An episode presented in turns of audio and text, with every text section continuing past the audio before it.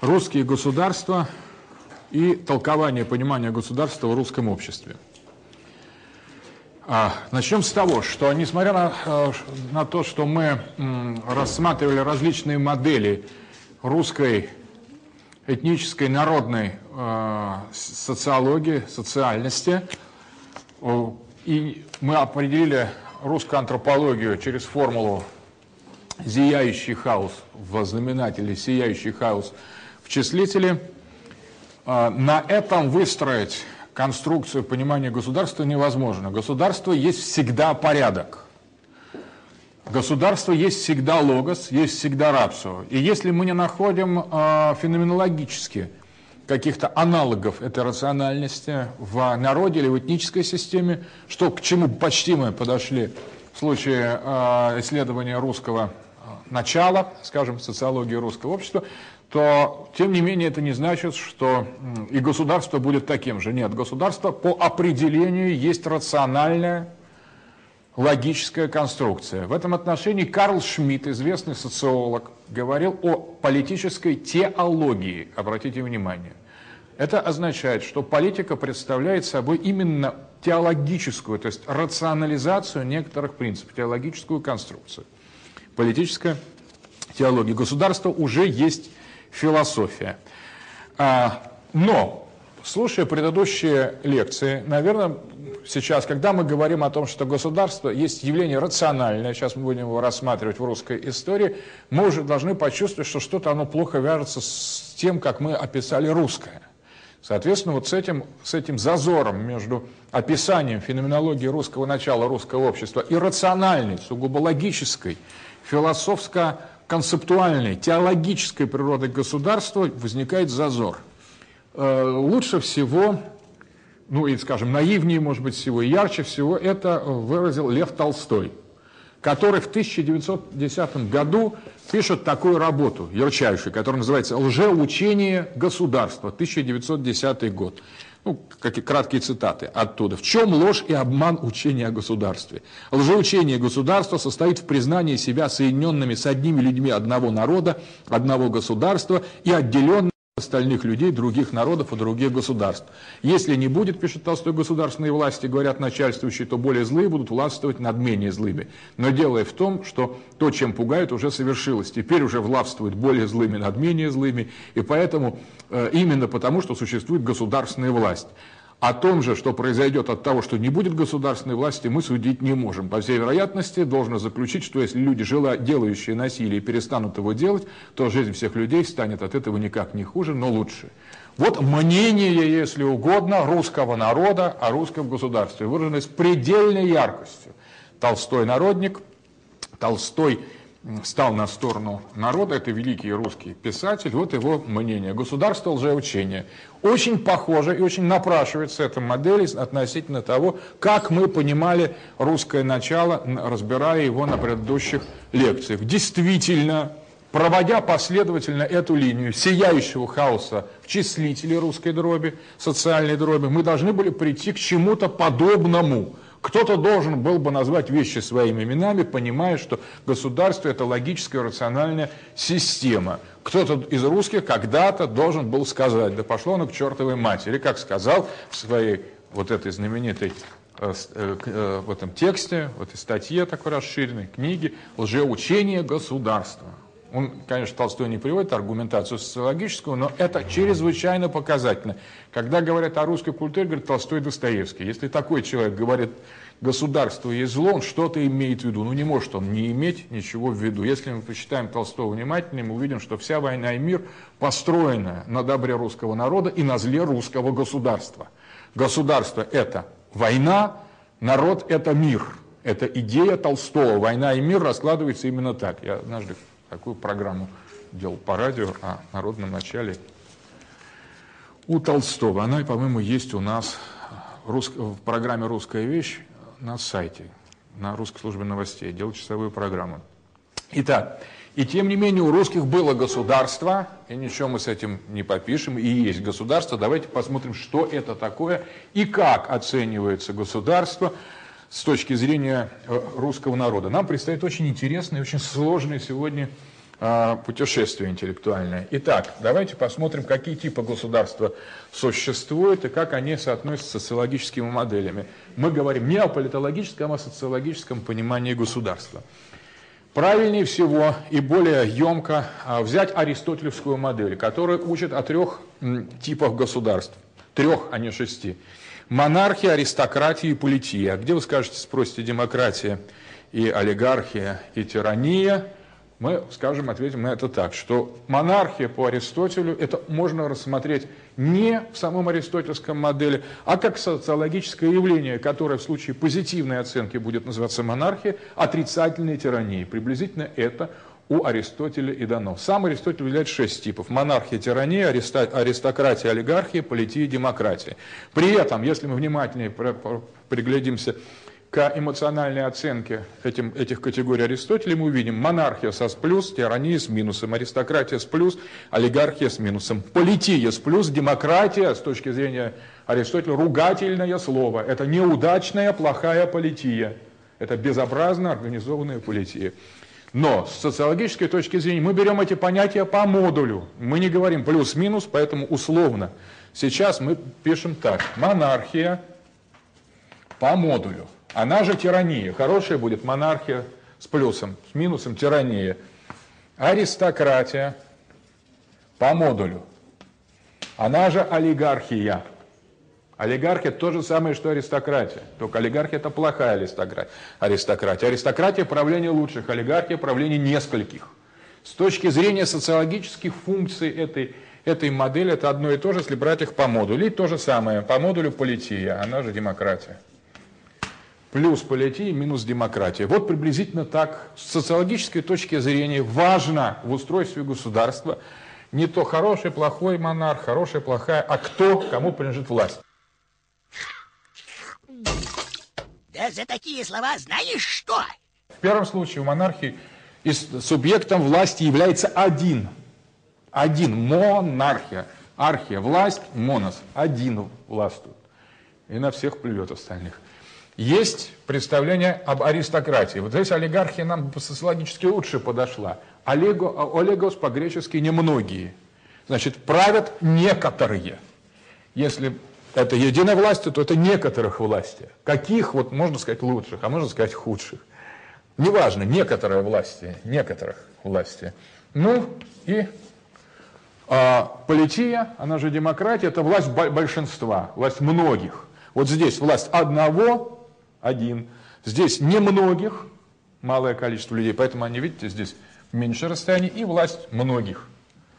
Полития. Вот с социологической точки зрения это главное. Можно назвать это также автократор, автократор, то есть самовластец, самодержец. Авто по-гречески сам, кратос власть. Элиты, избранные, это уже французское слово, уже Парето подходим к социологии Парето, и массы приблизительно, вот опять же, очень общим образом, достаточно нам для нашего анализа обратить внимание, массы – это большинство, элиты – это меньшинство, но в паретовской формуле у Вильфреда Парета он просто противопоставляет элиты и массы, там есть два, два уровня. Но вот аристотелевская схема, если только понимать ее социологически, как Парета, требует еще одной специфической инстанции. То есть мы достраиваем социологию Э, элит, социологию политики Парета обязательной инстанции, автократор. Сам вопрос очень интересный, почему Парета упустил и почему для нас так важно добавить линию автократора. Это мы увидим из дальнейшего, потому что в русской истории автократический принцип имеет очень большое значение. Западный автократор, как король, был одним из э, элиты. Он был договорным руководителем элиты. Элита выбирала автократор одним из своих. Первый среди равных. Но на самом деле и у Аристотеля почти так, в аристотельской, но есть на самом деле модели византийской политической культуре и в русской, когда появляется эта фигура власть одного, представляет собой совершенно иной тип правления, чем тип правления элитарный. Вот это я хотел бы подчеркнуть. Таким образом, имея и вне русской истории возможность достроить паретовскую систему до, до третьей ступени, это тем более логично, опираясь на Аристотеля, я считаю, что для русской истории, я подчеркиваю, что для русской истории, для анализа русской государства необходимо введение этой третьей фигуры как самостоятельного источника, источника власти. Именно тройственная модель может быть, дает нам возможность рассмотреть различные альянсы конкретного политического правления, которые лягут в основу нам, нашего метода понимания различных этапов политической и государственной истории России. Первый вариант – автократор плюс автократ, автократор, автократор плюс элиты против масс. Это означает, что царь вместе с элитами гасит массы, эксплуатирует массы. Очень известный случай.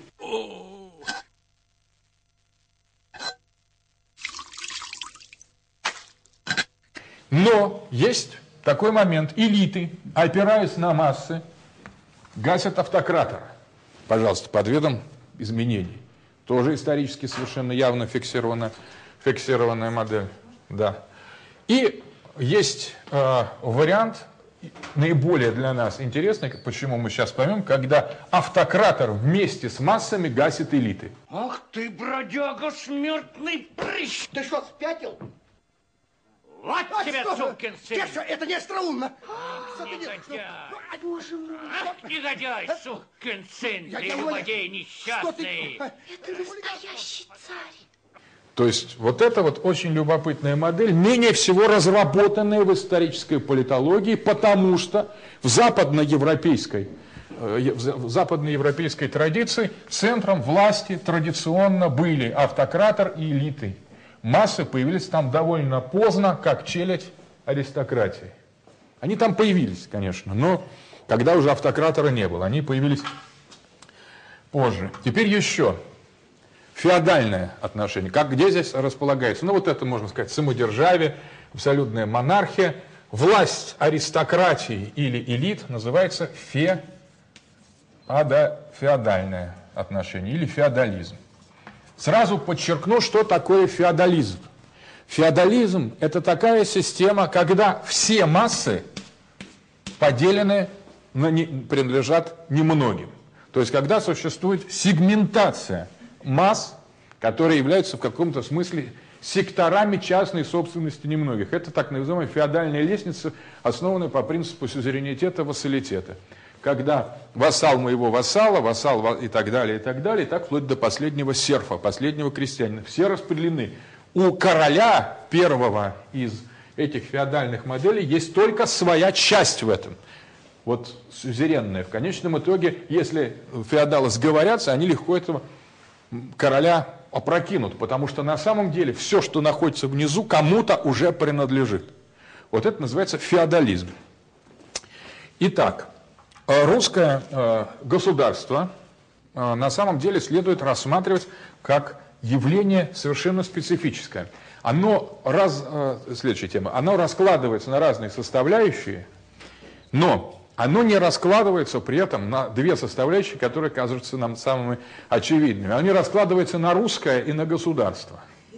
Оно раскладывается как-то по-другому. Русское государство есть, если угодно, социополитический феномен, который требует специфического взгляда, поско- поскольку мы не можем применить к нему, что это вот русские построили государство. Русские, может быть, и не построили, а может быть, построили. Мы сейчас будем у- узна- это выяснять. Иными словами, для того, чтобы точно понять социологию русской государственности, надо вынести понятие русское государство в самостоятельное явление. Не факт, что то- это то же самое, что мы понимаем под государством, не факт, что то же самое, что понимают под государством другие народы. Вот что я имею в виду. И изучать это надо. Русское государство, даже таким латынью написать, русское государство латинскими буквами. Вот это объект нашего исследования. Так, начинаем первый этап. Э, да, теперь можно как общую схему, и дальше мы ее рас- будем разбирать по- постепенно. Вот есть русские. Как бы то ни было, там есть русские, дорусские, какие-нибудь новые русские, пострусские. Это все возможно, но есть в нашей истории приблизительно вписывается в э, ту ситуацию, где есть то, что мы определяли как русская вещь, как русское оно, как русское начало, как русский человек, как русское время, русское пространство, русская культура. Вот это русское нечто, что является как раз таким именно собственно русским, этноцентрум по Мюльману, это некоторая постоянная величина. Потому что когда мы говорим, что э, в нашей русской истории были разные типы государств, ну это очевидное фенологическое утверждение, мы всегда приписываем какое-то общее свойство – русские. И вот таким образом русские есть некая постоянная часть вот в этой реконструкции, а государство является переменной частью. Теперь мы смотрим, как государство относится к этой русской вещи, или какие типы государственности – приходили исторически к взаимоотношению, взаимосвязи э, с э, этой русской вещью. Ну, начнем с того, что в предыстории, когда мы еще не назывались русскими, а каждый из наших племен или близких племен назывались другими именами, до начала русской и киевской государственности тоже русские явно были частью какой-то государственности. Но в отношении этого нет ясных установок. Э, историк Георгий Вернадский пишет о том, что русские занимали лесостепную зону между степью, которую контролировали э, индоевропейские, потом тюркские, гунские, кочевые империи, с одной стороны, и лесными финно-угорскими массивами на севере. Вот русские занимали промежуточную Э, э, сферу земледелия. И, как правило, платили дань агрессивным степнякам, а не мирным финнам. Это очень важно. И э, академик Рыбаков выдвигает гипотезу о том, что э, упомянутое Геродотом э, племя, э, скифское племя скалотов, которое, у них был царь Калаксай, это предки вот этих самых славян, хотя бы потому, что скифы традиционно никогда не занимались земледелием. А это были земледельческие скифы. Возможно, их э, скифов, которые были безусловными контролерами индоевропе, индоевропейского, такой кочевого иранского, туранского начала над э, территорией лесостепных зон, между лесом и степью, безусловно, они сельскохозяйством не занимались, а к ним включались те, кто платили им, платили, платили им дань. Вот эта часть, возможно, эти сколоты, есть версия, что это предки славян, предки антов, склавенов, сколоты Таким образом, русские до создания Киевской Руси а, были данниками степных империй. Это значит, что у нас была государственность. До нашей государственности мы были частью степной, так или иначе, пусть периферии, степной кочевой империи. Вот принадлежность и участие в этой степной кочевой империи в значительной степени, видимо, повлияло на психологическое отношение к русских государственности. Еще очень важный момент. Когда мы платили дань кочевникам, степнякам, индоевропейцам, брали индоевропейцам, потом хазарам, мы помним, что Алкульт и Дир, которым приходят э, вещи Олег, они платят дань хазарам, также дань хазарам платили, э, платили вятичи и другие племена славянские, расселившиеся по среднерусской возвышенности. Вот это отношение к русских к государству, которое, возможно, было их государством, с киевскому государству, безусловно, было, если угодно, пассивным. То есть это э, социологический закон, как правило, э, фиксируемый на территории Африки, э, включая арабские зоны, когда кочевые скотоводы устанавливают свой контроль над оседлыми землепашцами почти социологический закон. Кочевые скотоводы всегда устанавливают контроль над оседлыми землепашцами. Они агрессивны, у них мало женщин, много скота, и они не производят таких э, э, тихих культур. При этом именно землепашество чаще всего ассоциируется с мирным трудом, а кочевничество с агрессивностью. То есть скотоводчество, скотоводы агрессивные, кочевники тихие. Интересно, что это у кочевников евреев, древних евреев, это запечатлено в Библии. Авен э, это, Авель это э, скотовод, а Каин это э, землепашец. И поэтому Бог принимает, Бог кочевников, семитов, принимает дары э, Авеля и не принимает дары Каина.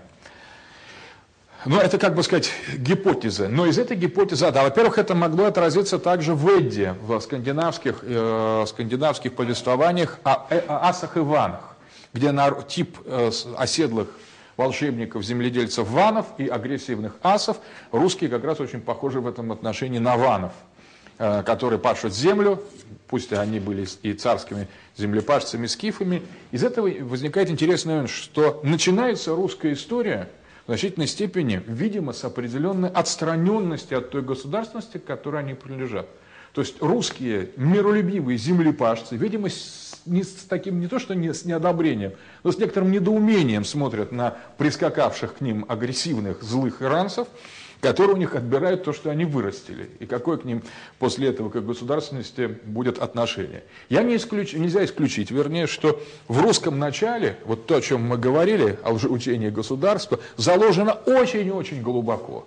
То есть тихо и спокойно обрабатывающие землю русские, крестьяне, не русские еще, славянские крестьяне или степной зоны, когда их включали в государство через обложение дани, в скифское, потом позже в гунское, позже в хазарское, в тюркское государство. То есть кто, кто хотел, тот и включал. Они, естественно, смотрели, а причем новая, новая волна кочевников прогоняла старую, приходили новые товарищи за заданию. Я, э, можно себе представить, что живущие мирным трудом землепашцы не с большим энтузиазмом относились к самой идее государственности. И Толстой мог бы появиться и вот еще, если бы у нас была письменность, была ли она неизвестна, черты и резы, то Толстой мог бы появиться где-нибудь там в четвертом, в третьем веке э, нашей эры, который бы написал приблизительно о, лжи, о лжеучении, скажем, скифского или савроматского государства. Отношение русских к государству или проторусских к государству нельзя исключить, что оно уже было в большой степени э, подозрительно. А, следующий этап, который мы видим, это предгосударственный этап России как Гордарика. Россия, тем не менее, а, складывается как а, э, некая страна городов в центральной русской возвышенности. Основная территория, конечно, особенно вдоль рек, заселена землепашцами, но вот в городах возникает особая социополитическая система. Там, судя по всему, по Вернадскому, опять же, социально-политическая система России Гордарики накануне киевского периода представляла собой смешанный социальный тип, напоминающий в чем-то греческую систему, древнюю Грецию, городов-государств, где в городах сосредоточено было большое разнообразное торговое население, были очень сильные в древнерусских городах вечевые институты.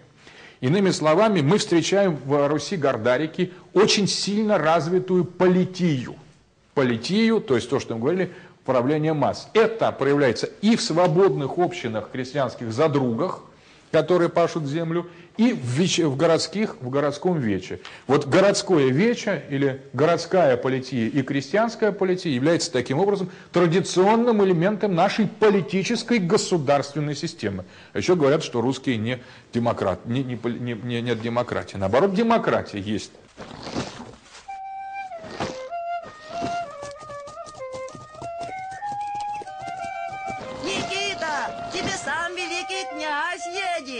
Как увидел Никита Кожемяка князя, так и разорвал все двенадцать трож пополам от смущения великого. Ступай, Никита, на бой со змеем Горынычем. Землю нашу от лютого гада освободи. И спаси жену мою милую. Да бог с тобою, князь. Я человек ремесленный, мужик робкий.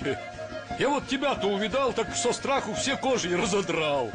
Убытку наделал, так не пойдешь? Да нет, не могу. Политея развивается в Гордарике, и ИСАД пытается выстроить иерархическую модель, не разрывая вот с этим русским русским началом. Это, конечно, этногородская демократия, хотя мы сразу увидим, особенно в Тараканском царстве, одном из древнейших политических образований, что элита в этих городах сплошь и рядом не является автохтонной. Это либо аорсы, рексаланы, либо варяги сверху, либо готы, которые здесь по Гумилеву, которые назывались по Гумилеву русскими, назывались готы. Э, либо а, роксоланы, то есть а, а, аланские кочевые племена. Есть, наверное, и тюркская элита, есть и угорская элита, венгерская элита, тут предки венгров как раз из, этой, из этих угорских, угорских областей. То есть на самом деле в оседлом, среди оседлых автохтонов можно увидеть кочевую или пришельческую элиту. Это теория того, что элита многих обществ или всех обществ вообще создается пришельцами из других этнических групп, описана и систематизирована в замечательной книге Людвига Клагеса, которая называется «Рассенкамф. Расовая война», основатель социологии, кстати. Фу, не Кладвис, прошу прощения, Людвиг Гумплович. А, сейчас Клагис читаю. Людвиг Гумплович, расовая борьба, он был учитель Дюргейма. А, польско-австрийский автор, а, который считал, что теория аллогенных элит, что все элиты в любом обществе состоят из инородцев, то есть пришельцев. Это и в России Гордарики мы видим в определенной степени. Таким образом, какова формула Руси Гордарики политическая? Что существует, да, возможно, что вся Гордарика, либо часть этой Гордарики находилась под контролем, традиционным контролем вот этих кочевых империй и платили дань туранским кочевникам. Либо, может быть, каким-то, скажем, варяжским, варяжским племенам, либо существовали сами по себе. Среди этих городов, кстати, славянских городов, есть и некоторые города не славянские, например, Муром или Ростов, где доминирует вообще финно-угорское население.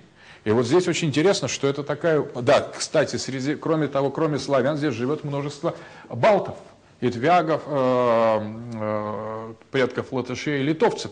Практически на всей этой территории западной, вплоть до, до, до Москвы. Под Коломни, как Коломна, территория Коломны была изначально заселена предками литовцев.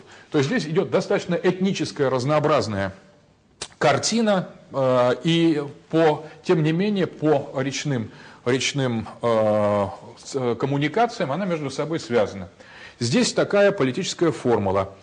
Кочевые элиты, аллогенные пришельцы, то есть чужеродные, и э, автохтонная масса либо вечевых жителей городов, э, либо традиционных землепашцев. Что любопытно, что вот в этот же период на Руси существовал капитализм, вместе и элементы рабства. Значит, здесь как раз развивается торговля. Очень многие русские занимаются бортничеством, продажей воска, а, куют топоры, кстати. Вот если клинки в основном германского были производства, до этого кавказского, то есть русские создают очень мощные и такие на всю Европу экспортируемые топоры. Таким образом, это такое капиталистическое, демократическое капиталистическое общество. Это не конец нашей истории, а начало нашей истории, капитализм у нас в самом начале. Такой нормальный рабовладельческий греческого типа капитализм. А, да, при этом значение рабов в экономике близко к нулю. Их берут, конечно, как и все, когда захватывают другие э, народы и даже между своими племенами, но они быстро становятся членами семьи, и вот э, роба – это от слова «работать». И ребята, кстати, отсюда слово «ребята», ребенок. Это практически ребенок и раб приравниваются в семье. Они, с одной стороны, пока бесправны, с другой стороны, выполняют небольшие хозяйственные поручения. Поэтому постепенно они становятся членами семьи. Вот такое вот у нас было рабовладение. Это, конечно, контрастирует с египетским рабовладением, когда все захваченные начинают немедленно таскать гигантские камни для строительства пирамид. А у нас сидели там на, на заваленке, курили вместе с хозяевами, там подмигивали не спеша, разминались. А, и а, теперь, значит, да, вот такое, а в основном торговля процветает. Города, Киев, э, было население вот в, эпоху перед Киевской Руси около 10 тысяч. Это был в, в Лондоне тогда, того периода, жило, по-моему, полторы тысячи людей. То есть это было огромное городище европейского такого толка, на котором говорили на индоевропейском языке, который был прекрасным таким э, торговым центром среди всех. Были здесь товары, встречались из Востока, с севера, из Европы. Европа была захолустьем, такой пригородом России того времени. Ну, не, не, не всегда так, конечно, было. Теперь следующий этап – призвание Рюрика. Вот это начало, собственно, нашей государственности. Это очень… Э, э, позвали его новгородцы на север и позвали пока к себе, как нанимали часто князей, как для защиты э, от, э, э от военных набегов. По сути дела, Рюрик был менеджер, которого демократически-капиталистическая Новгородская республика вызвала себе защищать. Ну, просто фактически это был руководитель охранного отделения организации, который должен был защищать купцов и новгородцев, а также местную чуть мерю от неприятностей. В старопрежние времена на берегу Светлой реки, на широких холмах, стоял великий русский город. Всех городов краше, всех городов богаче. Охранное отделение. Но а, дальше последователи а, Рюрика, его сын Игорь и военачальник и боярин Олег, они утвердились в новгородской а, земле. И тем не менее, смотрите, Новгород, да, вплоть до там до 16 века, по сути дела, до походов Грозного сохраняет свою собственную почти независимость. То есть вот в основе нашей государственности и монархии лежит демократия торгового толка, которая позвала князя и самого его отправил в Киев. Вот захват Киева э, а, Олегом вещим Олегом Киева, это действительно начало государственности. Возникает Киевская Русь. Фундаментальное изменение, здесь формируется народ – Народ – это очень важная социологическая категория. Его надо писать вот так, чтобы понять, что речь, оно непереводимое слово. Если мы переводим на французский, мы не переведем. Le это другое, folk – это другое, people – это другое, populus – другое, все другое. Лаус, генус, ни одно слово не подходит к тому, что мы имеем в виду под социологической категорией народа. Народ – это этнос, который вступает в историю. Этнос, обретающий будущее. Этнос, объединенный не только прошлым, как раньше, но объединенным будущим, проектом. Это этнос не сбалансированный, этнос, находящийся в состоянии активных трансформаций. По э, Гумилеву это активная фаза этногенеза, когда возникает избыточная пассионарность, и когда этнос начинает уже делать то, что в обычном состоянии, в состоянии гомеостаза он никогда не делает. В этом возникают герои, богатыри, и эти богатыри всегда сопряжены с нарушением древних архаических табу. Народ – это очень опасная вещь. Наш народ возникает приблизительно в тот, тот самый период, по крайней мере, позже мы заметили, что он возник именно тогда, и первым, что он делает, это создает свое государство. Это была колоссальная травма для тех племен, которые жили на территории на территории Киевской Руси. Одно дело саботировать чужую власть и тихо заниматься своим этническим бытием, развиваясь по мере сил. Другое дело брать на себя ответственность за историю. Возникает глубочайшее, глубочайшее, а, глубочайшее изменение в политической системе и в самой модели русской, э, русской вещи. А, позже, конечно, на самом деле народ мы поняли, что народ возник гораздо позже, но возникает он именно тогда, и из различных разрозненных племен складывается общая единая э, политическая система. Вначале еще очень слабо централизованная, но на самом деле стремительно укрепляющая это э, цивилизованное, цивилизационное единство, политическое единство. Естественно, в этот момент, когда рождается народ, народ начинает сталкиваться уже не с этническими другими явлениями, но начинает осмыслять свое место в мире. Параллельно с созданием киевской государственности почти сразу мы принимаем православие как мировую религию и становимся, открываем совершенно новые горизонты. Народ, это, конечно, речь идет о политической элите. Государство принимает православие, но как только мы принимаем православие с, Владимир, с князем Владимиром, э, церковь становится, православная церковь, важнейшей государственно образующей системой русской политической истории. Очевидно, что и государственность на первых этапах, и церковь, и э, письменность, которая вместе с церковью к нам приходит, все это касается только или затрагивает только элитарный политический класс российского государства. Народ как жил, так и живет. То есть подавляющее большинство городского и все практически э, деревенское население, конечно, в каком-то смысле этого не, не понимает, что происходит. И если в Киеве недавно установлено, там несколько десятилетий назад, Перуна в ходе реформ язычества, такого аристократического язычества, сбрасывает, и никто не обращает на это внимания, что Перун поплыл, а, то в деревнях конечно же, принятие христианства просто не замечает еще лет 200 точно. Ну, приняли и приняли. На самом деле это никак не, не затрагивает глубину этническую, э, этническую глубину, вот эту русскую вещь, русскую религиозность, а политическую систему затрагивает в, в очень серьезном, э, серьезном смысле. Возникает, здесь можно сказать, возникает киевский народ, особое явление, киевский народ. Это уже не просто русский этнос, он как раз э, называется, э, воспринимается как некое новое историческое, социальное, политическое явление. Теперь несколько слов об этнониме «русский».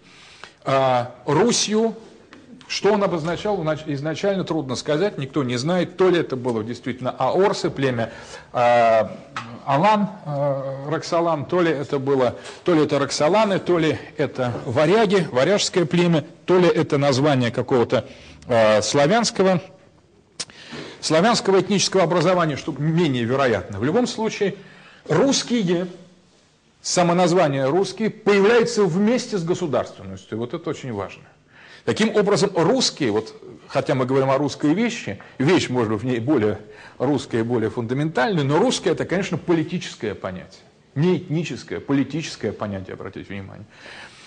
Теперь под русским есть три э, приблизительно понимаются. В узком смысле это поляне. Поляне становятся, это жители, а, славянские жители в окружении Киева, становятся этническим ядром этой русской политической этнической новой системы. Вокруг них в узком э, смысле понимаются под ними только поляне и жители Переславля. В более широком сюда включается солидарность с ними, как правило, Чернигов и племена северян. А уж э, э, что касается Вятичей, Суздальцев, Новгородцев, э, жителей Полоцка или Галичины, те всегда русских, русским еще 200 противопоставляют, не считая себя русскими, то есть считают, что русский это очень узкое понятие. И тем не менее вся русская земля понимается это данники той вот этой небольшой изначальной ядерной Руси, Полянско-Киевской Руси. Поэтому русский, вот в своем изначальном рустей, еще раньше говорили рустей, это притяжательное, не, это не ответ на вопрос «кто?», а чей, кому ты принадлежишь, кому ты платишь дань. Я плачу дань Руси, сидящей в Киеве. Да, понятно, тогда ты русский. А если... Но сам на самом деле, там, я понимаю, что это тот, кому платят дань. Вот тут возникает очень сложный момент. Государственность вроде уже своя, а вроде еще и не, и, и не своя. Отсюда вот это специфическое ощущение. Кстати, это у многих народов так, франки также во Франции. Франки чьи? Французы – это ответ на вопрос «ты чей?». Я, я гал, принадлежащий франкам, немцам. Франки – это само название немецкого племени, завоевавшего, э, завоевавшего Францию все время. Итак, возникают новые э, деления этого этноцентрума. Уже не старые племенные, здесь Вятичи, там Радимичи, э, древляне, Э, уличи, тиверцы, северяне, поляне, как раньше, возникают новые модели дробления, династические дробления уже на политической основе, княжество, князья с своей политикой, дробления городовые, полисоцентризм, не этноцентризм, полисоцентризм, но это уже можно, это еще можно посмотреть и на предыдущем этапе Гордарики, остатки племенных, а, а, этноцентрумов и дробления этнические, которые тоже сохраняются. То есть добавляются новые, сохраняются старые. Что можно сказать, что в этот момент в образовании Киевской Руси этническое ядро вот этих славянских и э, славяно-финно-угорских племен, объединенных, совершает исторический экстасис, то есть выход из себя. Вот Киевская Русь – это экстатическая Русь, это экстасис, то есть выход за пределы своего этно, этнического мира или создание народа. Это раскаленная фаза этногенеза.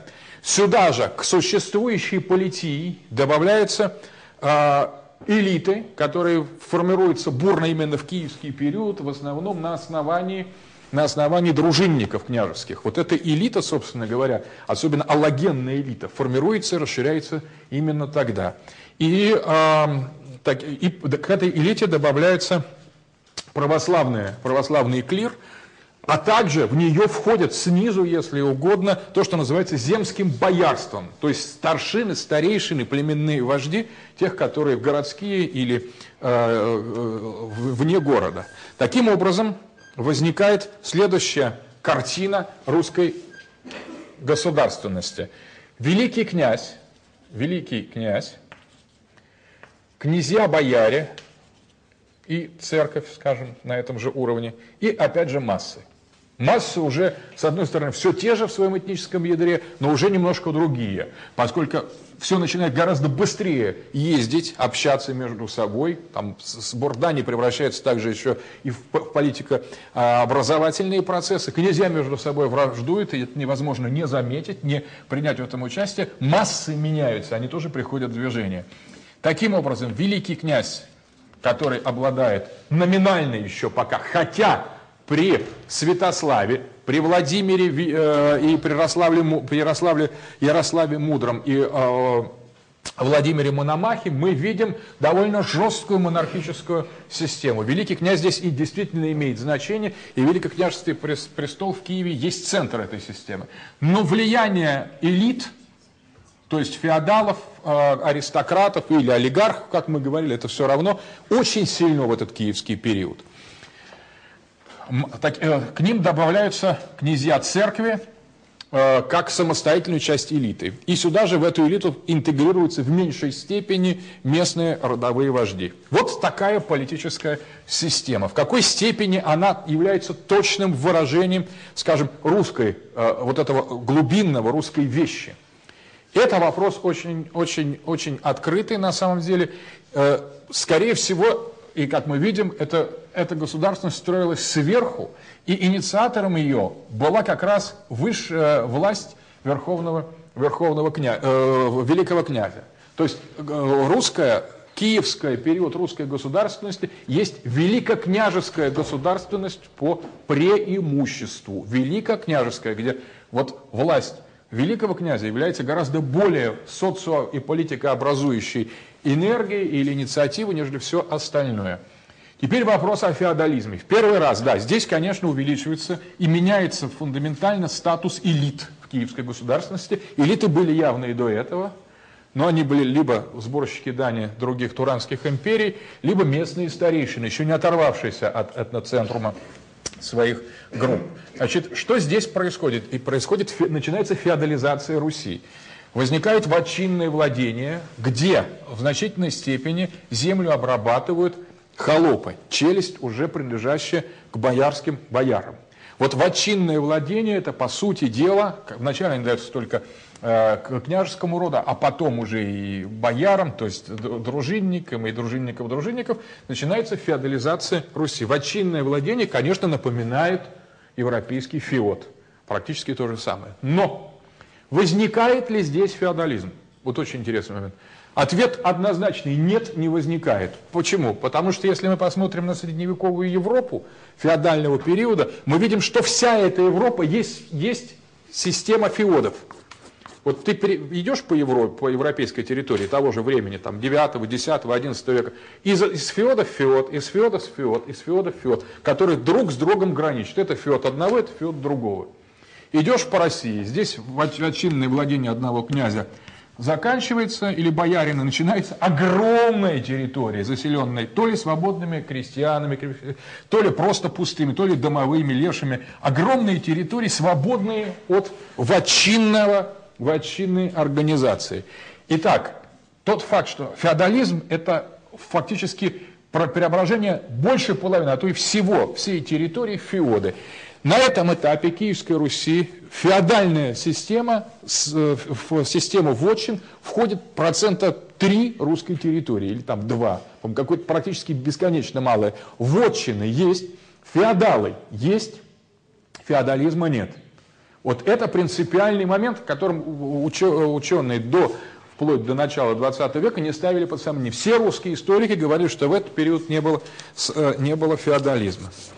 Итак, подытоживаем. Формула политическая государственная. Сильный великий князь, уже православный, то есть включенный в систему отношений большой э, христианской европейской политики, элиты, церковные и светские, и массы. В этот период они, конечно, языческо-двоеверные. То есть они хранят верно веру своим, своим, э, э своим корням. Следующий этап – дробление. Когда князей в семье великого князя становится много, им княжество и борьба за княжеские а, отдельные удельные княжества разгорается с новой силой. Вернее, вообще разгорается. Не с новой силой, а просто разгорается, потому что до этого ее как таковой не было, такой политической системы. Здесь интересно формирование политических партий среди различных князей. Очень интересную картину дает Лев Николаевич Гумилев в книге «Древняя Русь и Великая степь». Он разделяет такие партии, выделяет в тот период, это уже после Владимира Мономаха, после Любического съезда, и, э, значит, греко-византийская партия, в частности, Всеволодом князь, западно-католическая, Изяслав, позже Даниил Галицкий, русофильская, начинающая с, ми- с митрополита Илариона, к ней относится Святослав, Олег Святославович, э, и э, Тиму Тараканский, Черниговский, Ол- Олег и Борис из князей, и восточная, склоняющаяся э, к союзе с э, э, половецкими и тюркскими, вот, э, туранскими кочевниками. Интересно, по Гумилеву русофильская партия, ориентирующаяся на с- самостоятельность России, что выражено в знаменитой в слове о законе и благодати э, митрополита Илариона, который он предсказывает Руси самостоятельную великую судьбу в рамках православного мира с глубочайшим пониманием э, теологии, философии истории православной, что было просто немыслимо. Я вот, когда читаю это слово, э, слово о законе благодати, я думаю, кому же он обращался? Вот теологическая глубина построения митрополита Илариона превышает уровень восприятия современного, ну, не знаю, академика, просто русского, там, ну, в том числе даже, я думаю, многих церковных деятелей. Кому он обращался? И кто-то ведь его слушал, он не мог в пустоту это все говорить. И причем это гениальное пророчество, которое сбылось в полной мере. Вот эта русофильская партия, которая считает, что Россия превыше всего и смотрит в будущее, вот в судьбу этого народа, видит его, народа уже с этих этносов созданного, видит его перспективы. Она, по Гумилеву, всегда была близка к восточной. И более того, те, кто выбирал опору не на Запад, а на Восток, на протяжении всей нашей истории выступали так в наших национальных интересах. Это по э, Гумилеву. Она же была наиболее народной. Греко-византийская была 50 на 50, потому что есть что-то западное и внешнее в отношении Греции, а что-то, в общем, и антизападно-католическое. И самая вредная из партий по Гумилеву была западно-католическая, самая предательская, самая безобразная, от которой был только на всей протяжении истории один только вред.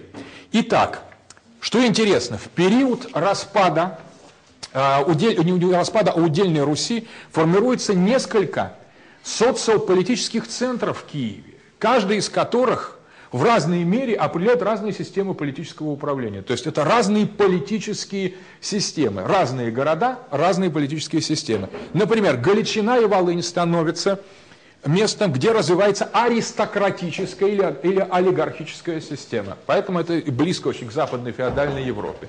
Галичина, Волынь. Новгород и Псков. В них сохраняется изначальная городская полития с рабовладением, капитализмом. Это вот источник нашего поли- политии, вот этой большинства власти. Суздаль и Владимир. Созданные города среди э, финно-угорцев, мордвы и марийцев. Э, Здесь очень слабая вещь, это новые города. И вот эти города отличаются монархической системой. Это в полной мере себе даст дать позже. Но уже Андрея Боголюбского мы видим, который провозгласил Владимир столицей России, мы видим именно ультрамонархические, тиранические подчас черты. И в Киеве все это сходится до поры до времени. В Киеве есть и Вече, и Великий, Великокняжеский престол, и мощная аристократия. И вот таким образом Киев был синтезом той, того периода. Поэтому мы говорим о Киевской Руси. Дальше. Монгола-сфера. Приходят монголы. Это же наши дети. Айк! Кайл! Мой сын стал монголом? Нет, только не это! Господи, что же мы наделали? Мы выгнали наших детей, а теперь они не помнят, кем они были. Дети, вы нас помните? Подождите, я в колледже учил монгольский. Дайте-ка вспомнить. Сейчас, минуточку. Дети, Би куте, би станок куте, а, Господи, да чё ж тупые у нас предки, а? Включают почти всю эту территорию, да даже всю, в зону своего влияния. Здесь происходит С одной стороны, процессы распада продолжаются, и тенденции удельной Руси продолжаются, также между собой враждуют удельные князья, но теперь они обращаются на востоке к монголам, которые включили, интегрировали в свою государственность, на западе либо тоже к монголам, либо к соседним, к соседним жителям, э, жителям э, Восточной Европы, государства Восточной Европы. Здесь возникает очень важное представление. Русская государственность, киевская, разделяется, ну, во-первых, она падает, она заканчивает существование, конец киевского периода, конец киевской политики. Дальше, наше государство делится на, две, на два государства. Э, Восточная Русь, которая тесно интегрируется с Ордой, с Сараем, и Западная, польско-литовская Русь, приблизительно пополам делящая прежнюю Киевскую Русь, которая вначале интегрируется в княжество Литовское. В княжестве Литовском э, э, основную музыку, э, мелодию задавали именно русские, русские православные. Князья литовские были язычниками до принятия унии, и в основном русские чувствовали себя не так плохо в этой, в этой литовской Руси, православным давали там зеленый свет, и в основном это была тоже православная, русская православная страна. И платили дань они, и киевляне, и галичане, тем же самым татарам. То есть, на самом деле, большой разницы между ними и Восточной Русью не было, но постепенно что происходит?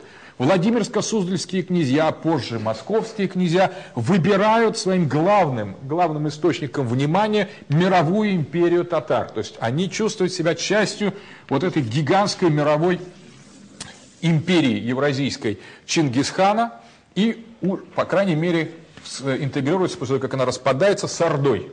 То есть это часть Золотой Орды, с которой идет очень тесный, тесный и живой контакт. В то время, когда польско-литовская судьба, польско-литовской Руси, после особенно э, польско-литовской унии, оказываются под властью совершенно иной цивилизации. Вот что монголы делают? Монголы создают свою политическую государственность, но культуру и религию оставляют прежней.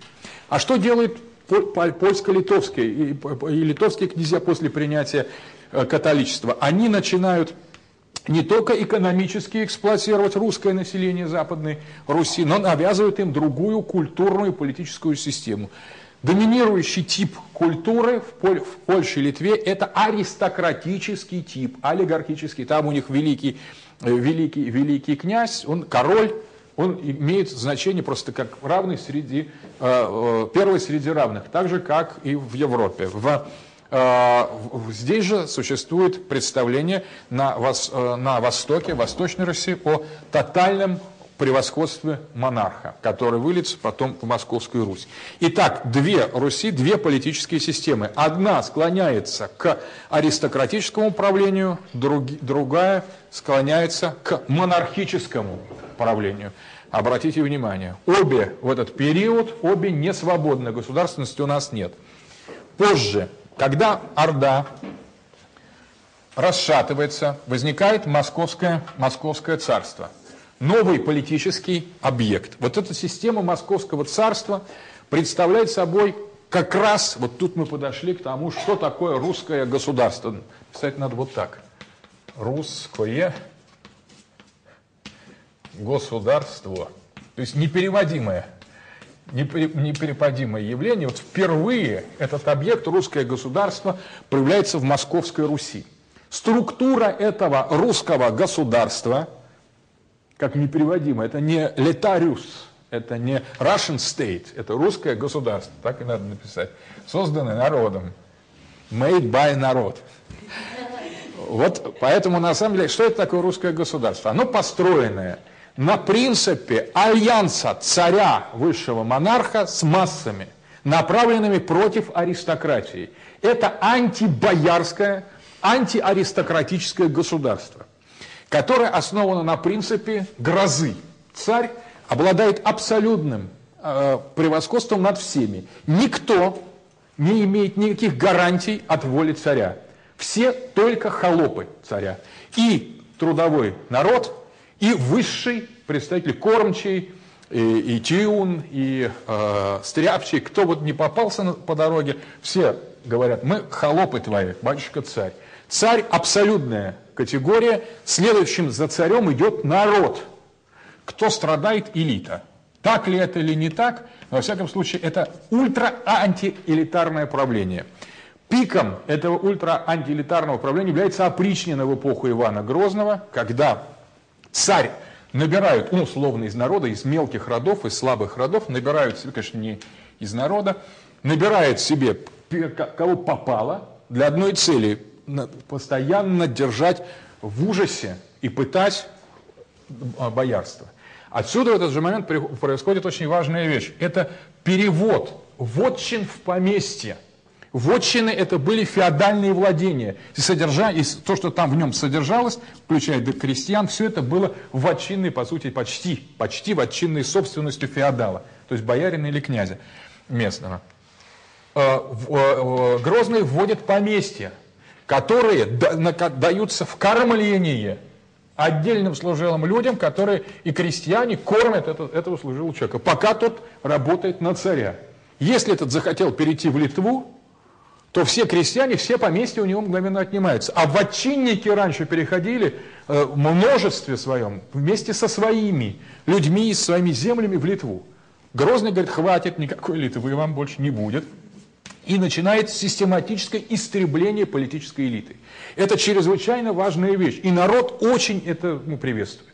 Во-первых, до него это не доходят руки, потому что царь бьет тех, кто близко, а народ далеко, и он смотрит с удовольствием, что происходит, и не, в общем, не волнуется. Вот что такое русское государство. Это когда народ и царь, вернее, царь с благословения народа истребляет элиту. И вот русские считают, что это очень правильно.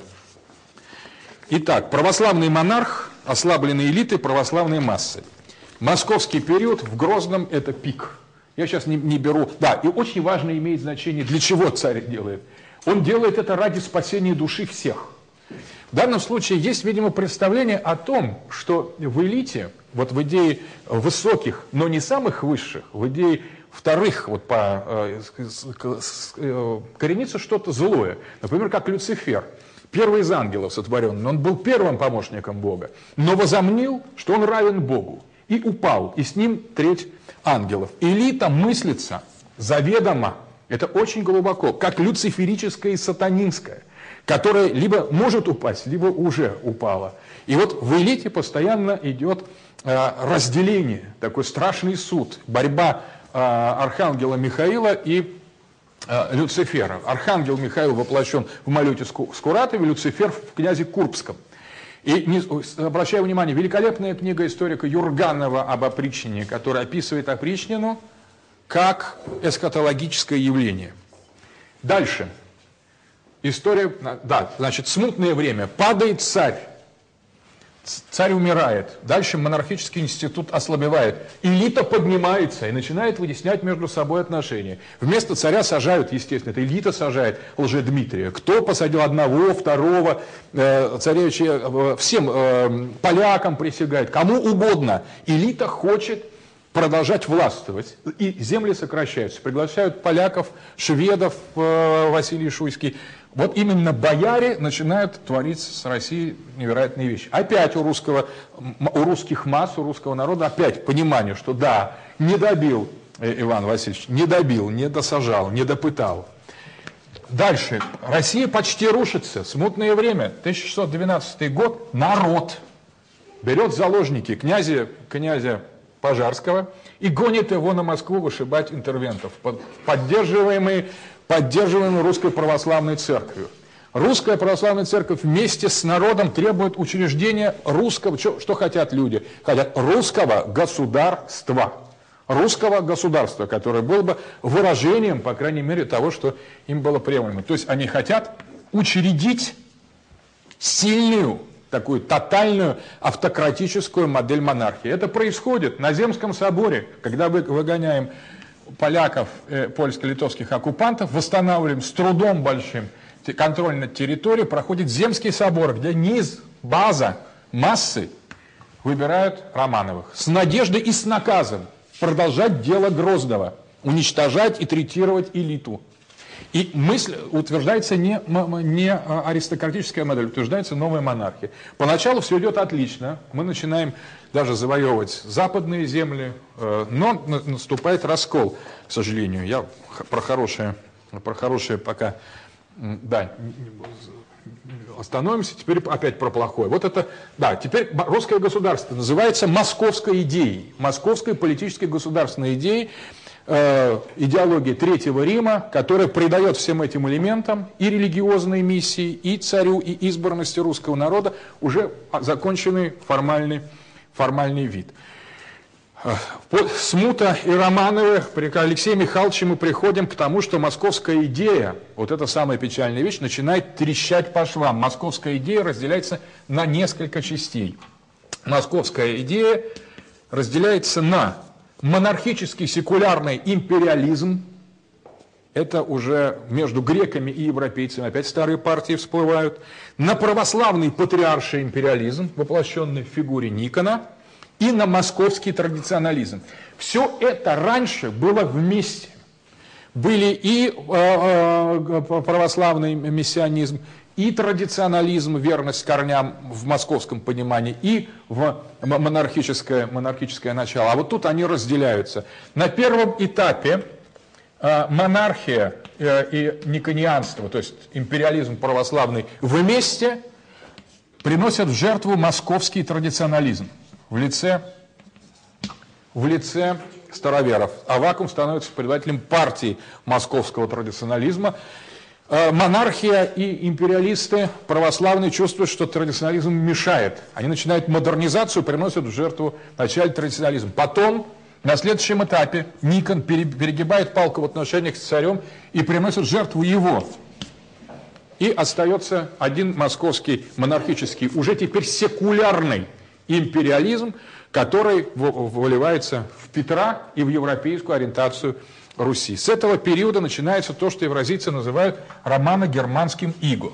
Это означает, что на место русской государственности приходят модели иного толка, скопированные с политических государств Западной Европы. Но политические государства Западной Европы были европейши штеттен, то есть европейские государства – или European States, построены по совершенно иной логике, по принципу феодального и постфеодального общества, где процессы э, политические, социальные, этнические шли совершенно не только с другим ритмом, но и в другом направлении. И мы берем результаты э, одной истории и проецируем их на совершенно иную историю, которая пришла к другим результатам. С этого начинается романо-германская ига, по выражению э, евразийцев, или то, что мы называем археомодерн. Вот с этого момента само московское государство или русское государство уходит, растворяется снова в этническом начале. Вот опять оно побыло определенное время в московский период и опять уходит в бессознательное, уходит в русскую вещь. Здесь, как пишет Гумилев, спор между Софьей Голицыной, которая ориентировалась на католиков, и Петром, который ориентировался на протестантов, это главная проблематика религиозная или э, политическая, которая разыгрывается. А, здесь фигура э, медного всадника. Ужасен он в окрестной мгле, о котором пишет Пушкин, как дума, какая дума на челе, какая сила в нем сокрыта, а всем коне какой огонь, куда ты скачешь, гордый конь, и где опустишь ты копыта. О мощный властелин судьбы, не так ли ты над самой бездной, на высоте уздой железной, Россию поднял на дыбы? Кругом подножия кумира безумец, это русский народ Евгений, бедный обошел, и взоры дикие навел на лик держаться полумира, на Петра.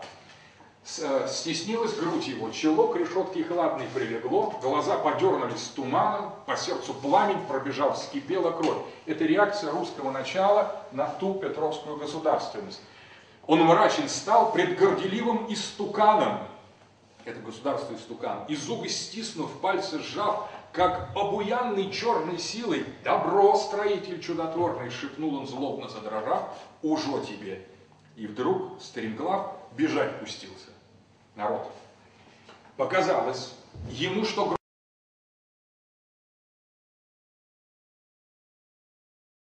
пустой бежит и слышит, За собой, как будто грома грохотание, тяжелозвонкое скаканье по потрясенной мостовой, и озарен луною бледный, простерши руку в вышине, за ним несется всадник медный на звонко скачущем коне.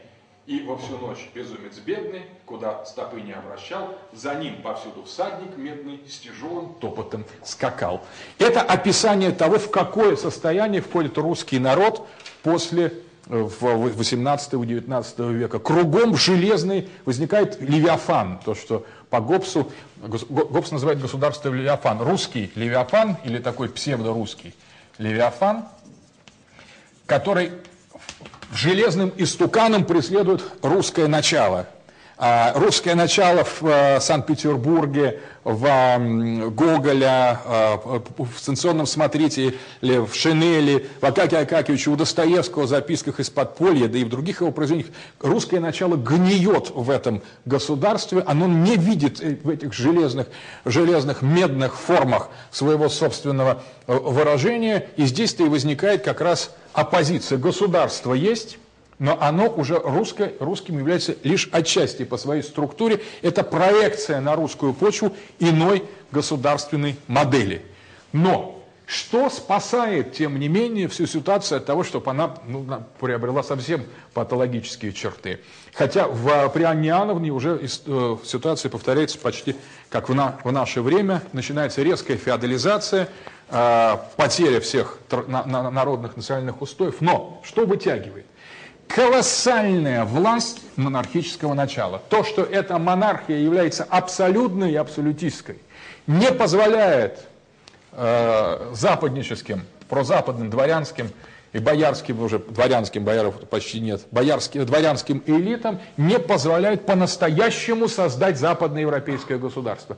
То есть народ, понятно, сопротивляется и саботирует как может любую модернизацию того периода. Что, что может, он делает, но он не, не всемогущ, хотя он и пытается поднять восстание, э, создать в, в лице Пугачева народного царя, народного царя, который бы отражал вот это русское государство.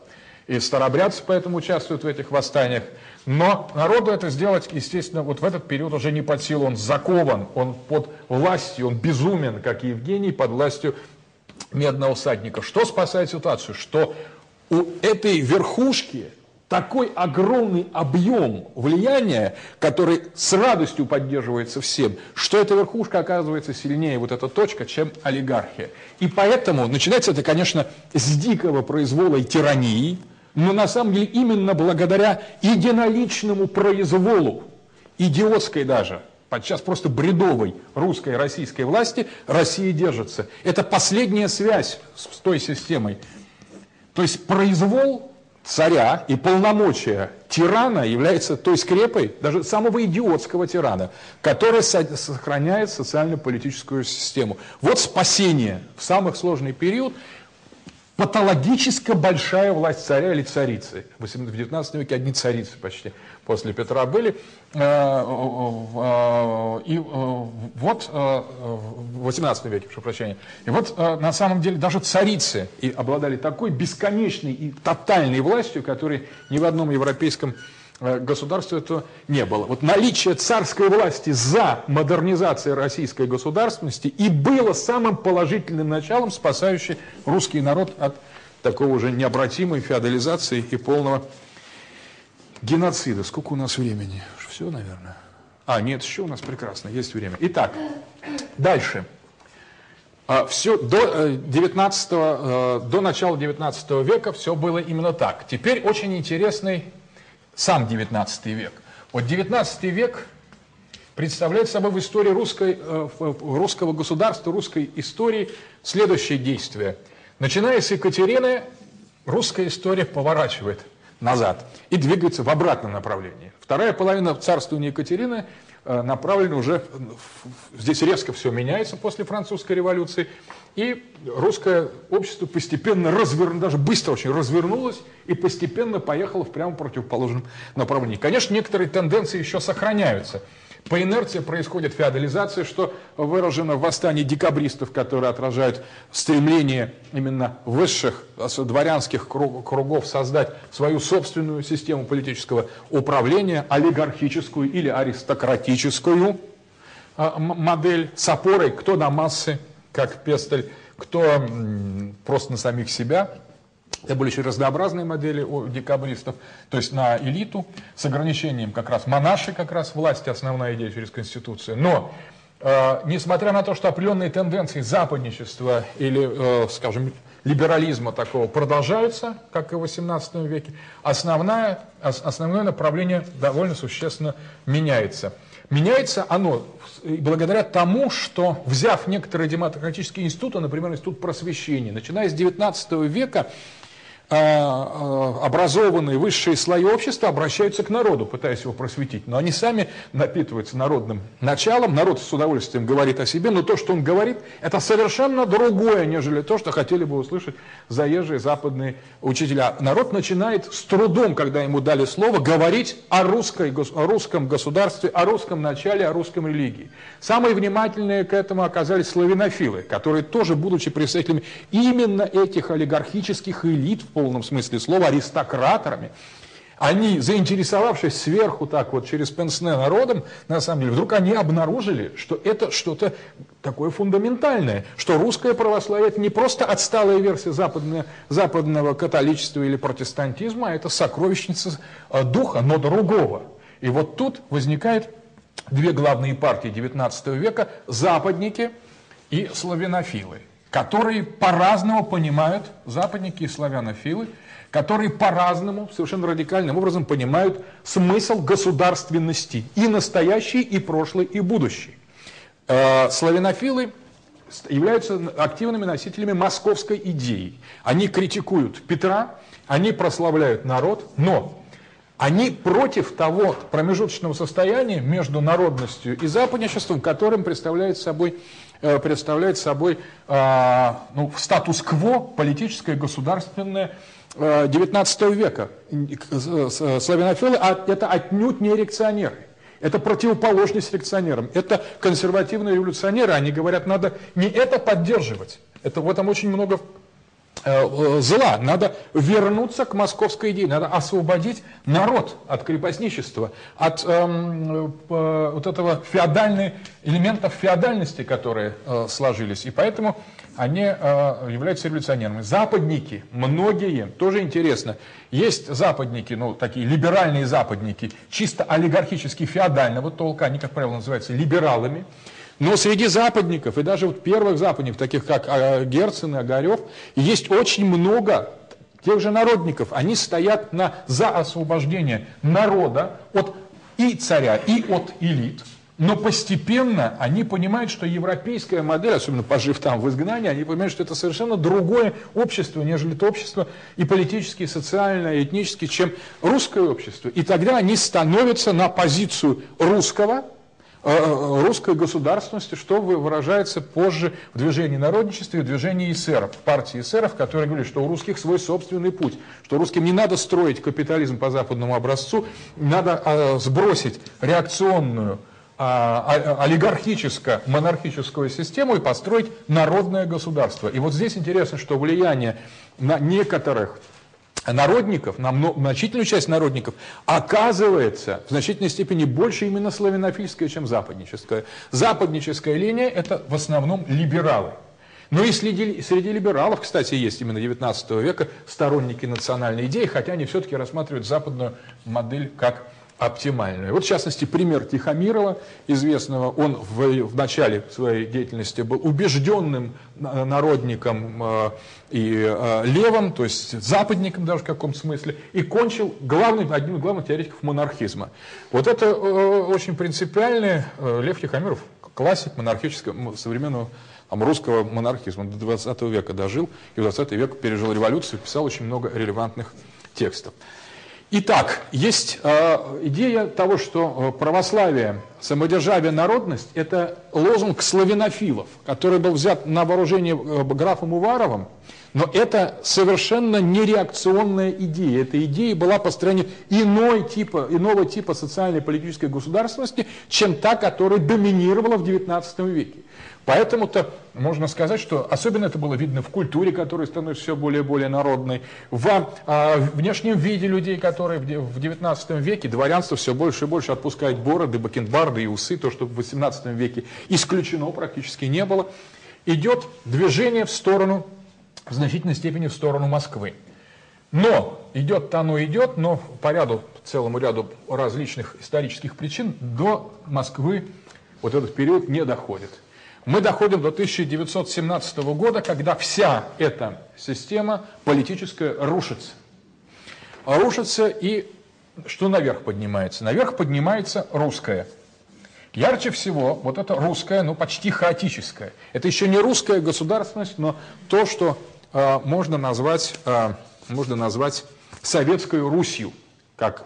Э, это не государственность, это скорее сияющий хаос, а иногда и зияющий хаос. Это выражено очень ярко в, а, у Блока в поэме «12», у Клюева а, в его стихах а, это ярко выражено у а, Андрея, Андрея Платонова. И вообще вот Серебряный век, и, Брюсов, и Розанов, вообще вот все направление Серебряного века, даже Мережковский частично, это было такое тревожное предчувствие того, что силы русского вот этого фундаментала прорвут а, вот, романа «Германская ига» и установят некий свой собственный такой волшебный, волшебный порядок.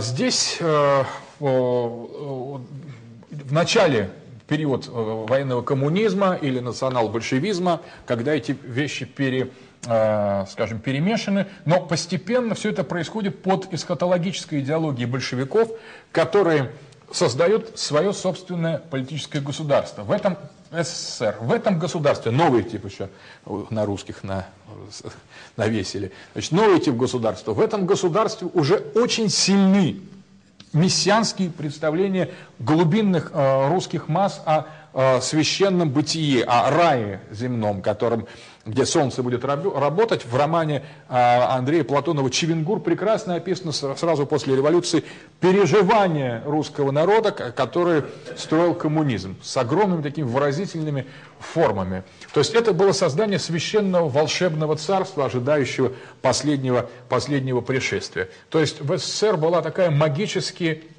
народно-эсхатологическая линия. На, ней, на этой энергии, собственно говоря, на будущем, обращении в будущее, то, что будет, грядет, и э, э, держалась, держался Советский Союз. Но была и импортированная, тоже достаточно своеобразная, с Запада марксистская модель. В результате возникает государство специфическое, которое не выходит за рамки археомодерна.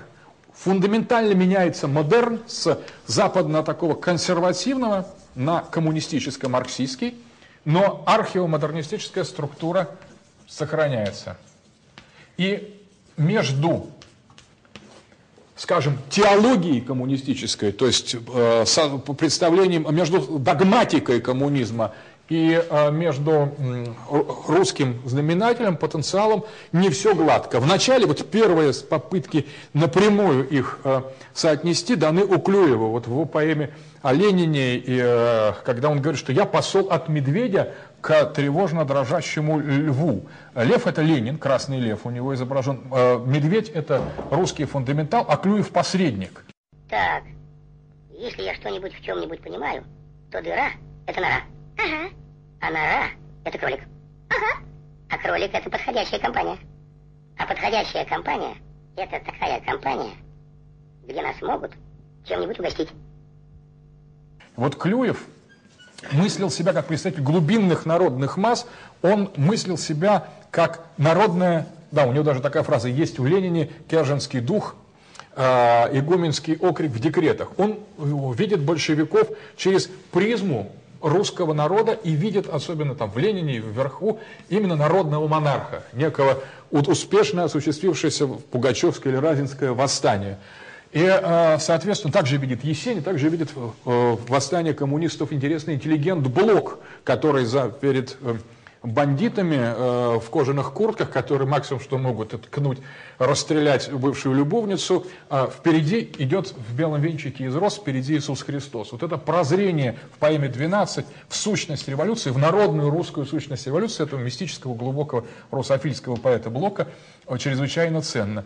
Создается э, определенная модель массы, запускают новый тип монархии. Вначале это не видно, вначале идет такое хаотическое брожение – а, немножко усугубляемой наличием слишком сильной догматики коммунистической, которая к этому брожению напрямую не имеет отношения. Но приходит Иосиф Виссарионович Сталин. Да, сразу мы переезжаем в Москву уже до Сталина. 18 год из Санкт-Петербурга в Москву осуществляется перенос столицы.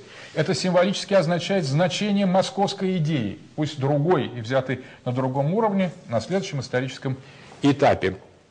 Но Сталин – что такое Сталин? Ну, Сталин – это чистое повторение Грозного. Это московская идея или русское государство в советской форме. Кого уничтожает Сталин в 1937 году? Элиту. Элиту олигархов, аристократию с нового советского периода. Ведь когда мы говорим с социологической точки зрения, не важно, что это совсем другие люди. С социологической точки зрения, с точки зрения структур и страт, это та же самая страта. Сталин уничтожает аристократов, как Иван Грозный уничтожал э, и давил своих бояр, также Сталин уничтожает Ленинскую, Ленинскую гвардию. Отсюда отношение к Сталину. Это абсолютная константа русского понимания государственности. Поэтому Сталину это можно хоть как угодно рассказывать о том, какие ужасы он говорил, в народ голосует только, вы знаете, что на Первом канале победил Сталин. Ну, поняв, что если сейчас с этим выйти к международному сообществу, наше, наше э, там, руководство политическое сказать, нет, пусть победит уж Александр Невский, а то со Сталином мы там далеко не, не уедем. Ну, тут опять власть, как бы, она пытается сама себя ограничить. Это сейчас мы к этому быстро подойдем. Итак, вот этот сталинский период, это на самом деле э, период абсолютно адекватный всем, всему пониманию русскими государства и его значения – по санкции масс, великий правитель, вождь, единоличный, обладающий тотальной полнотой свободы, уничтожает элиту. Новая идея – вырезать элиту. Одну, другую, не важно, всю элиту. Отсутствие элиты – самая лучшая элита для, для э, этой модели. Значит, что происходит после, да, после того, как сталинизм закончится? Начинается олигархическое правление политбюро. Э, э, Хрущев пытается сбросить всех таких э, а, авторитарных, автократических персонажей, но долго не удерживаться, приходит промежуточный вариант, Брежнев. Все процессы и монархические, и олигархические застывают, при том приходит Горбачев, все падает, слабый, э, начинается смутное время. Теперь э, перестройка. Перестройка и демократические реформы 90-х 90 годов являются воссозданием какого политического типа? Олигархии, конечно, олигархии. Под видом демократии, которой нет и в помине вообще. Она у нас была в, это, в киевский период, у нас в прошлом. У нас капитализм и демократия в прошлом. А вот сейчас началась эпоха стремления построить, построить феодализм, который у нас никто не построил. Вот сейчас Дерипаски принадлежат часть людей, там, на, часть Прохорову, часть Потанину, часть Фридману. И вот эта идея 90-е годы, это 90-е годы – это как раз переход к элитам, которых они держат заложниками, заложниками пьяного Ельцина, которые выполняют их функции. Право-лево они могут написать письмо такое, могут сделать импичмент, могут собрать Думу, могут его э, значит, э, показать все в руках олигархов телевидение, экономика, связи с международной группой. Опять, как всегда, олигархи ориентированы на Запад. Олигархическая модель всегда западническая строго западническая модель в русской истории, поскольку там как раз эта олигархическая система традиционно доминирует. Теперь это совершенно очевидно, это уже сейчас никто не скрывает. Демократия где? Ноль демократии. Никакой. Массы просто зверея смотрят на то, что происходит, ничего не понимая. Они понимают, что то сгнило, а что там делает во главе них Березовский, они не, понимают. Ну, кивают там. Ну, столько уже дань собирали, на самом деле, веков, что... И столько уже русские видели, что, в общем, можно и не понимать.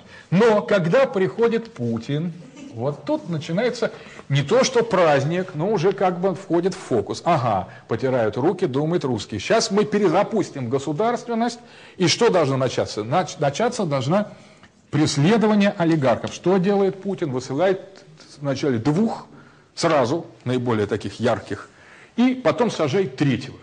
То есть начало неплохое, думаю, там э, массы. И, а, соответственно, в Путине начинает брежить русское государство, то, которого вот в 90-е годы не брежило нигде.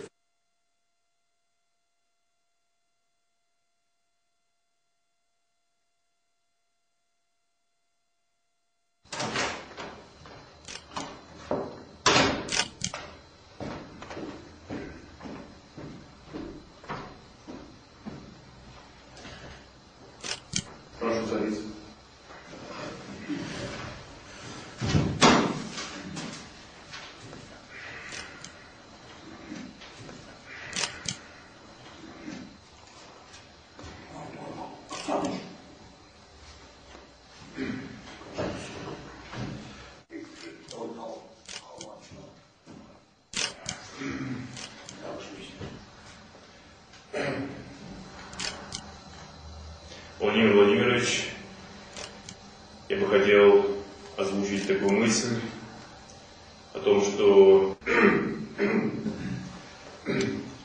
по всей видимости, нам подсунули какую-то Путин не брежет. Является оно или нет, с точки зрения социологической это вообще не важно. Как говорил Дюргейм, нам нужен социальный факт. Социальный факт есть факт, с которым мы имеем дело. Поддержка Путиным, Путина и Путина как, вот, как явление народом является социологическим доказательством 70% за. 70, это 70% не за то, что он делает, не за то, кто он такой, не за то, откуда он и что он хочет. Никто не знает, кто он, откуда он и что он хочет, и есть ли он вообще. Поддержка Путина – это поддержка социально-политической системы. Это заказ на тип государственности. Заказ на определенную социологическую модель того, что мы назвали русское государство. У него есть только одна задача. Что он может, э, экономически хуже, может стать, может. Э, что-то мы можем потерять? Может. Мы вообще можем даже войны проигрывать. И если будут э, репрессии элит, будут репрессии элит, Путин будет держаться. Не будет репрессий элит, вот это под вопросом. На самом деле в Путине видят модель русской государственности. Массы и царь. Массы и автократор – направленные совместно, совместной ненависти к олигархическим, аристократическим слоям. То есть от Путина требуется показательное, обязательно показательное уничтожение и репрессий элит. Элит. Путин против политической элиты. У Путина не должно быть никакой, никто говорит, хорошая элита нужна Путину, плохая, Путину не нужна никакая элита, ну как в сознании, конечно, людей. Просто чем меньше элит, потому что сегодня вышел из грязи в князи, сегодня он представитель народа, а завтра он быстро разложился и опять стал новым олигархом, новым князем, там, новым Березовским, это совершенно не важно. Элиту надо уничтожать всю и всегда. Поскольку это невозможно, всегда надо кого-то оставлять, поэтому этот процесс должен приобрести характер циклический такой вот, уничтожать, уничтожать, чистки называется. Медведев последнее. Медведев, Путин ставит Медведева на время, на время, чтобы и Медведев побыл здесь пока э, какой-то как, какой срок, на самом деле, для того, чтобы опять продолжить. Значит, он временно, но у него есть одна перспектива, э, социологическая перспектива.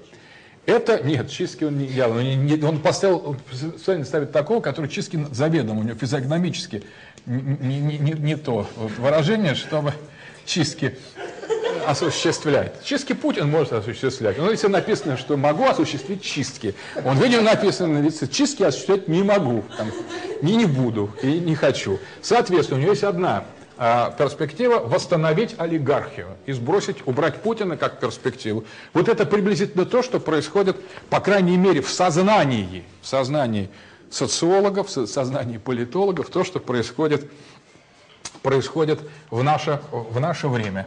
То есть, если это такое вот некое недоразумение, помните, князь Иван Грозный тоже ставил Семена Бекбулатовича во главе государства, во главе земщины, а сам удалялся. Ненадолго, правда, но тем не менее второго царя сказал, что вот самый главный царь ты, Семен Бекбулатович, а я просто здесь никто, там, Ивашка, на самом деле, и я убираюсь. И потом где-то незаметно исчез этот царь и вернулся Грозный. Даже как не объявлял, по-моему, просто в какой-то момент Семен Бекбулатович исчез.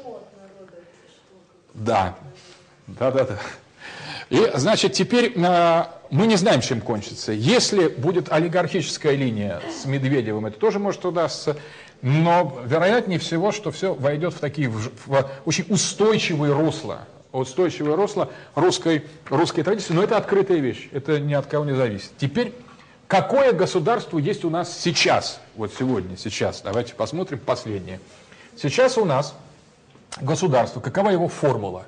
Что у нас сильные элиты, что у нас зарезервированное монархическое автократическое место, оно зарезервировано, оно то ли занимается, то ли не занимается Путин, вот никто не знает. Он беспартийный глава партии беспартийного большинства.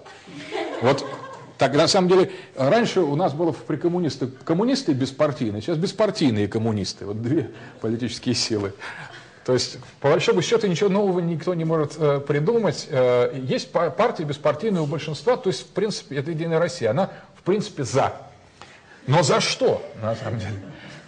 Вот это вопрос такой, что еще не, не сказали. Сказали, вы пока за, а потом скажем за что. То есть это очень социологический момент. Вначале модель, а потом содержание. Потом модель затянулась, потому что с содержанием не спешат. И поэтому это очень хорошая, правильная партия, за нее все и голосуют. И, кстати, даже если никто не голосует за нее, все равно все считают, что голосуют. Поэтому в общем, общее одобрение она получает такое вот, в принципе. И это люди, которые занимаются, ну, может быть, техническими какими-то такими деталями не очень, э, процедурно не очень оправданными, они на самом деле так, делают так, потому что воля народа в целом за за, за фальсификацию выбор, выборов. Движение может создать за фальсификацию выборов. Все говорят против, а можно сказать за. Да, что там выборы, они вообще не русское явление. Таким образом, это вот, э, но номинально у нас есть э, скопированная с Запада демократическая система, которая не функционирует вообще, и слава богу. Вот эта скопированная с Запада демократическая модель отражает совершенно иные условия исторические, экономические, социальные, политические. Она возникла и сложилась в иных условиях, и э, перенесенная на нашу почву, она просто дает холостые обороты. Теперь, э, таким образом, да, в нашем государстве, конечно, массы ни на что не влияют. Вот это, это, конечно, плохо, что нет демократии, потому что масс никто не слушает, а политический класс, вот этот политические элиты, которые сложились из остатков советской номенклатуры, добавились туда в 90-е годы бандиты, воры, уважаемые авторитетные предприниматели, которые составили систему такой вот, э, ну даже не то, что она коррумпирована, а просто элита. Вообще, ну, когда говорится, что, когда Грозный говорил, почему ты отправили там тебя э, э, с чумой бороться своему боярину, а ты воруешь все, удивляется. То есть, видимо, это не новая вещь, поэтому, когда мы говорим, что у нас коррупция какая-то, безусловно, у нас была, наверное, всегда такой. Это элита. Ведь царь не может воровать, это все принадлежит царю. У кого царь может что-нибудь украсть? Это все его, весь народ его, все, что находится здесь, это его. Соответственно, царь это единственный некоррумпированный элемент. Потому что ему и так все принадлежит. Ему, ну, ему только у соседей может отнять. А если у соседей отнять, это называется э, героический подвиг. Да, рас, это просто расширение там, русских земель, собирание русских земель. Это и еще больше будет тоже. Все будут рады просто. Абсолютно все. В том числе, кого завоевали. А, таким образом, царь не, не коррумпирован. Народу ничего не дает украсть только.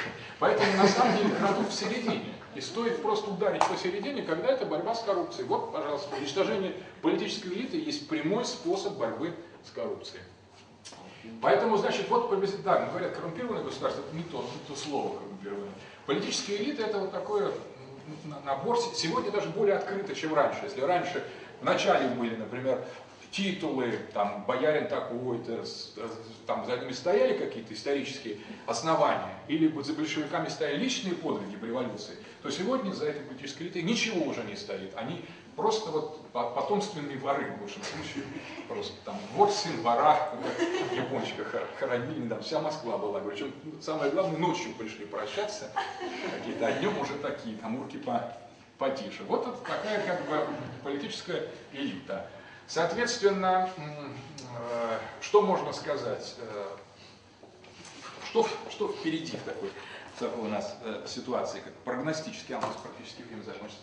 Но впереди, я бы сказал так, что учитывая социологию э, вот, русского общества, в ее константах, в ее, э, э, в ее таких основных структурных элементах, то мы можем сказать, что впереди у нас вот такой большой вопросительный знак, потому что э, в этой ситуации можно наступить все, что угодно, вплоть до того, что там конец на самом деле, поскольку э, никаких, э, собственно, государственных институциональных гарантий для продолжения чего бы то ни было в нашей стране нет.